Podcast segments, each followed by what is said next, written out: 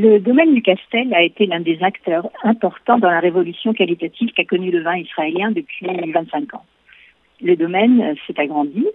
De son emplacement d'origine à Ramatraziel, il s'est installé depuis août 2015 au Moshav Yad Shmona. C'est aux abords de Jérusalem, dans les monts Judée, que se vinifient ces excellents vins.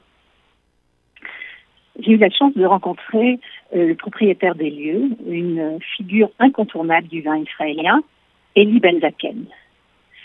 Dans son domaine du Castel, qui a des allures toscanes, on trouve deux corps de bâtiments, une grande cour, une vue magnifique sur les monts de Judée, où se trouvent d'ailleurs certaines des parcelles de la vigne des domaines.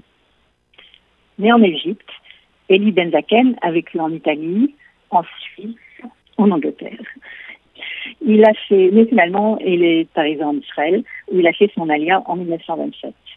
Et là, il a créé à Jérusalem un restaurant italien, Mamma Mia. Je me souviens encore du goût de ses pâtes Alfredo. Mais parce qu'il voulait sentir le lien avec la terre d'Israël, parce qu'il voulait prendre racine dans ce pays, il quitte son appartement de Jérusalem pour, acheter une maison à Ramatraziel. En 1988, il plante quelques vignes qui donneront en 1995 les premières bouteilles baptisées Castel.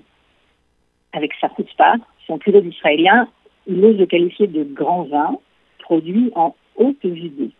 Ses amis sont enthousiastes, mais c'est Serena Sutcliffe, alors une Master of Wine, à la tête du département de vin de Sotheby's à Londres, qui sera la main du destin.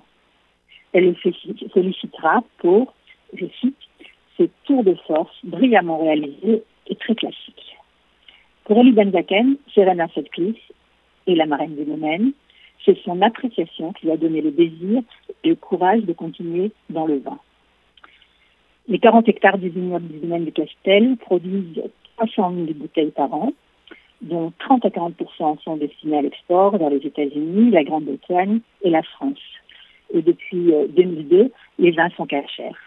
Après la visite, euh, nous sommes passés bien entendu à la dégustation je ne pourrais pas vous faire déguster, mais comme je pense qu'il fait très chaud chez vous, je vous propose un rosier, le rosé du Castel, qui est un assemblage de merlot, de malbec et de cabernet franc.